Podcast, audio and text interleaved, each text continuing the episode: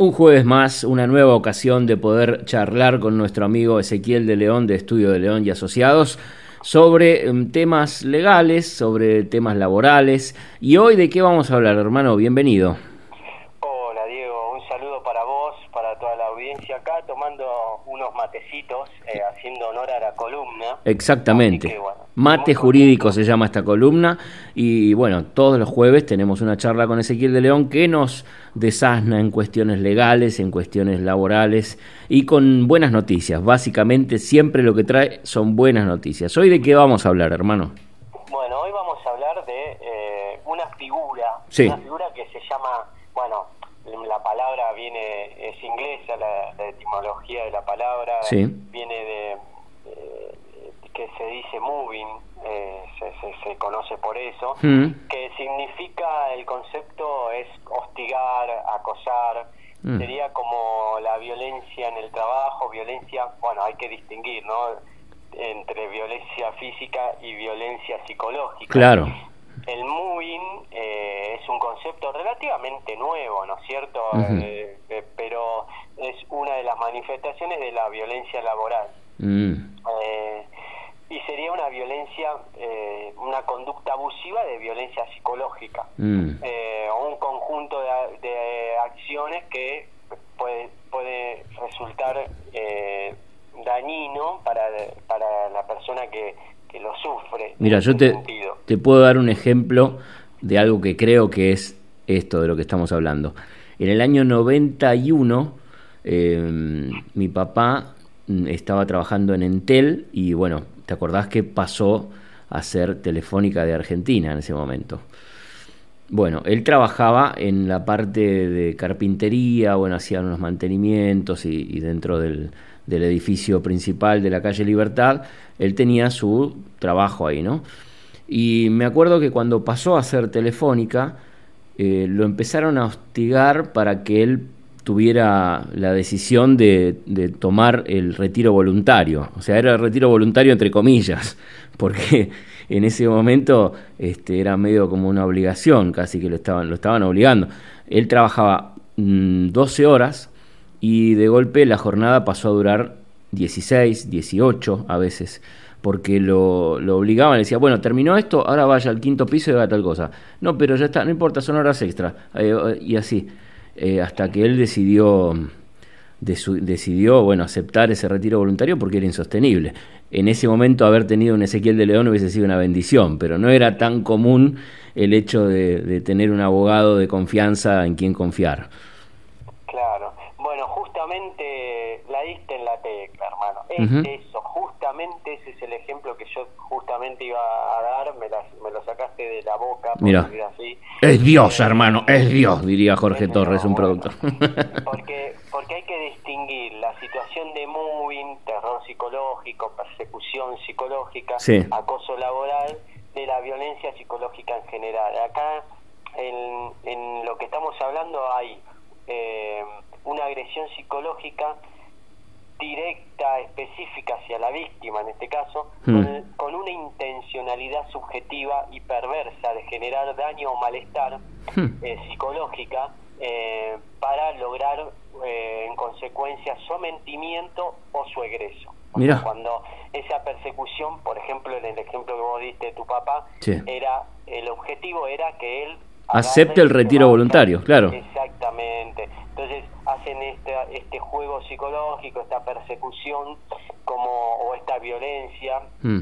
psicológica para que la persona termine renunciando, se canse. Claro. Bueno, en, algunos eh, te digo que no es beneficioso ni para el trabajador que lo sufre, pero ya lo vamos a ver, tampoco es beneficioso para la empresa. No, eh, me imagino. Porque si eh, acá hay que distinguir varios tipos, o sea, si es un jefe hostigador, hmm. después el que, porque bueno, eh, si el jefe sea un supervisor o el que fuere sigue siendo dependiente de la empresa, hmm. pero el responsable por ese dependiente es el dueño de la empresa, eh, es la empresa, digamos. Claro. Entonces la empresa va a tener que, como decir, salir y hacerse responsable por este este dependiente. Obviamente que siempre hay una línea que bajan a los jefes, mm. eso ya lo sabemos.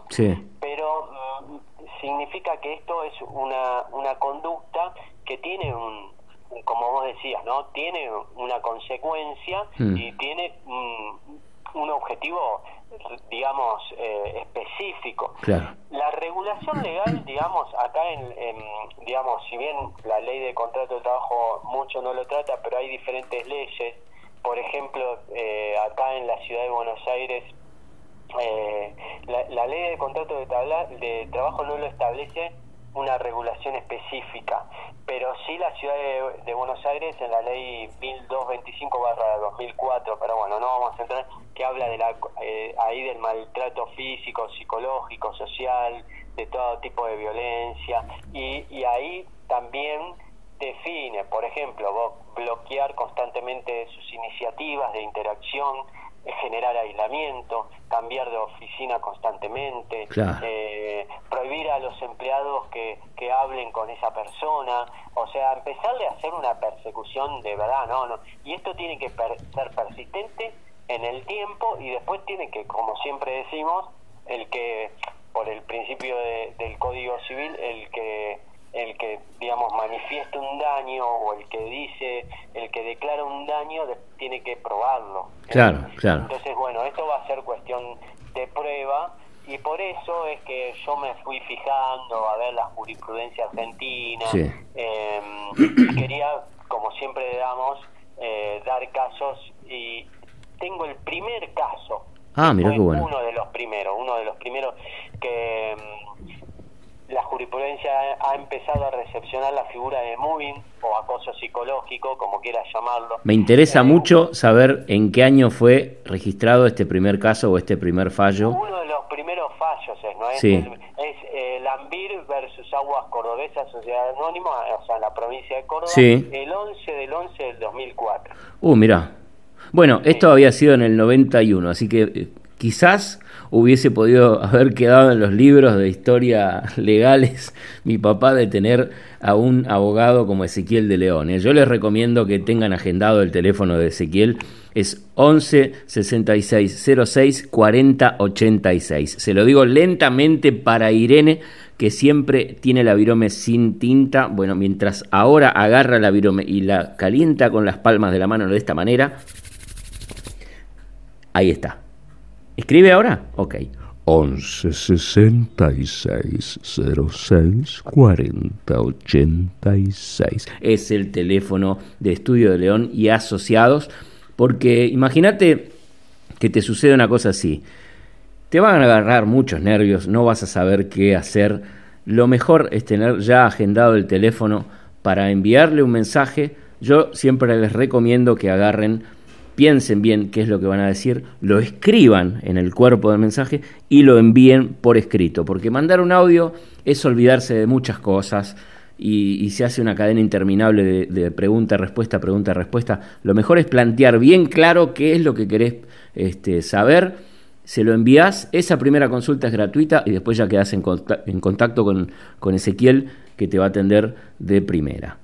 Eso, hermano. Mira, Diego, yo quería explayarme un poquito en, este primer, uno de los primeros casos que dice la justicia cordobesa tuvo por reconocido que la empresa ejercía acoso moral sobre una empleada, materializándolo en una política de presiones que se vio exteriorizada en el reemplazo de sus claves informática mm. y telefónica y en el no otorgamiento de tareas, mm. a fin de que aceptarse la propuesta de retiro que ofrecía la empleadora, notablemente inferior al monto que legalmente le correspondía. Un poco parecido a lo de tu papá, ¿no? Exacto, sí. Por eso, entonces, digamos, por eso, por ejemplo, el no otorgamiento de tareas es una violencia también psicológica o un daño moral, mm. por eso ahí siempre hay que intimar eh, pidiendo otorgamiento de tareas, eh, aclaración de situación laboral, etcétera, ¿no?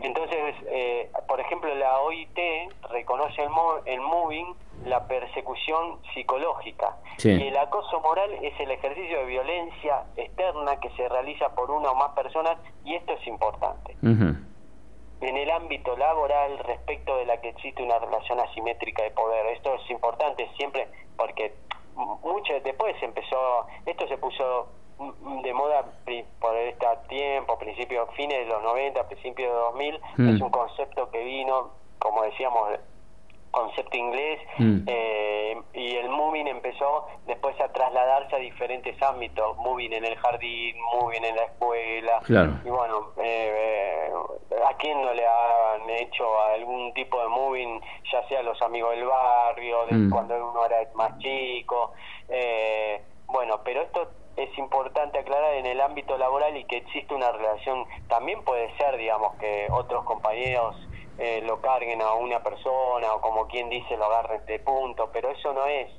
El tema es que haya una relación de poder y que el objetivo sea someter a la persona mm. y hacerla renunciar o hacerla doblegar o hacerla aceptar algo que, que no quiere. Entonces, eh, cuando se, se produce esto, eh, la verdad que además de, por ejemplo, sigue seguimos siempre diciendo, ¿no? Está vigente la doble indemnización. Pero bueno, además de, de, que se puede, es una falta grave y se puede, se podría tener, considerarse despedido el trabajador si, si no se cambia esta conducta del empleador, mm. porque eh, lesiona su honor, lesiona su, su, su, su, su, su salud psicofísica, claro, claro, también le afecta el estrés, le afecta eh, la parte física también, mm. eh, empieza a andar con, no sé, por ejemplo, dolor de estómago, estrés, ¿entendés? Sí. Bueno, y todo esto va repercutiendo en la vida del trabajador y en todo su entorno. Entonces, es una falta como para considerarse despedido, pero como ya dijimos, por ejemplo, está la antigüedad, está tarifada el despido cuando es arbitrario, cuando no tiene causa. Pero además del, despido tarifario, acá va a tener una consecuencia más ligada al Código Civil de, lo, de la responsabilidad de, como decíamos, ¿no? el dueño de la empresa o de la empresa por este dependiente que ejercía moving hacia este trabajador o trabajadora y entonces va a tener una responsabilidad y una y tiene que resarcir el daño y con o puede traer, retrotraer resarcir es retrotraer al estado anterior como no es posible esto mm. porque ya el digamos la violencia psicológica ya se ejerció el daño ya se hizo hay una eh, compensación compensación o retribución por este daño. Claro. Y está, está tarifada, o sea, eh, que, que, eso lo va a determinar los peritos psicólogos, psiquiátricos eh, o el juez, digamos, pero uno lo puede, si lo puede probar, lo puede pedir por afuera, además de, de la antigüedad, todo, también el daño moral o el daño psicológico que le ejercieron a este, a este trabajador o a esta trabajadora. Claro, claro. O sea, eh, además de la doble indemnización, eh, con todo doble, digamos, las vacaciones, las horas, eh, todo lo que pueda sumarse, además tendría este plus. Exactamente. así que, que bueno, no como siempre decimos, no configura siempre, esto tiene que ser algo que se pueda probar, claro.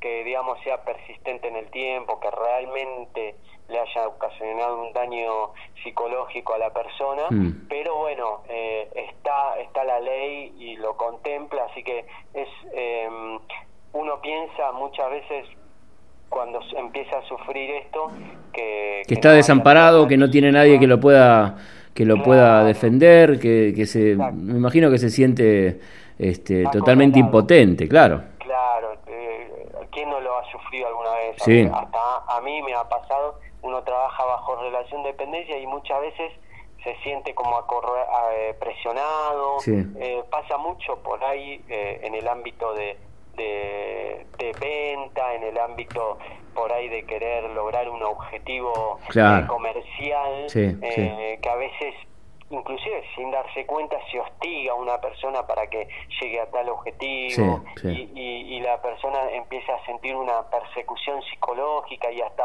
a veces todo esto eh, deriva en crisis de ansiedad, en ataques de pánico. Sí, la, la cadena de sucesos que puede ocasionar es... Eh, impredecible, porque hasta puede ser que tenga un accidente en la calle la persona por estar pensando en esto.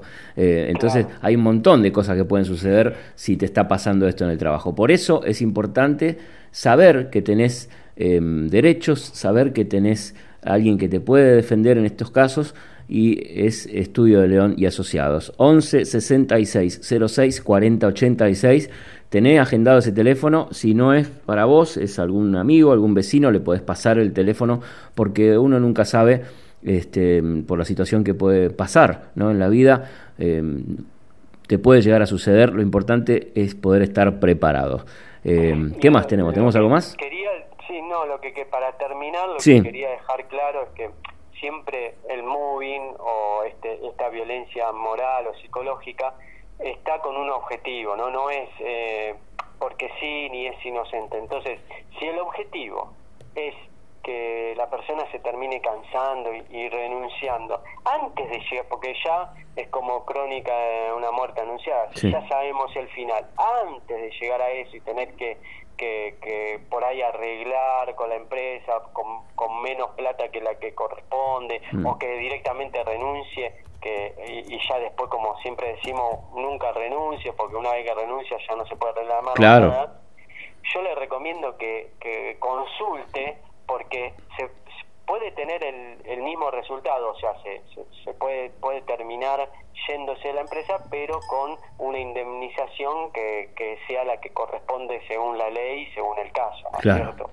Así que nunca dude en consultar, para eso tenemos mi, está la página el estudio de Ezequiel de León y abogados. Eh, y bueno, el estudio Ezequiel de León pone estudio Ezequiel de León y ya sale mi página y ahí también tiene puede realizar mis, las consultas y si no a mi celular. Exacto. Bueno, ahí en la página está concentrado todo. Tenés las redes sociales, tenés el teléfono, tenés también los audios de las charlas que tenemos nosotros eh, aquí periódicamente todos los jueves. Así que bueno, te agradezco, hermano. Gracias por esta. Eh, realmente me sorprendiste eh, con esta con esta charla del día de hoy. Me sorprendiste porque no conocía el concepto y bueno, tenía este ejemplo tan cercano, ¿no? de mi papá. pero estamos en el, 2021, pero con la pandemia, hmm. con la prohibición de despidos, es una práctica que eh, están utilizando muchas empresas. Okay. Entonces, que no, para que los trabajadores sepan que tienen derechos y que los podemos defender. Gracias. Así que bueno, no, gracias a vos, Diego, y un saludo a toda la audiencia.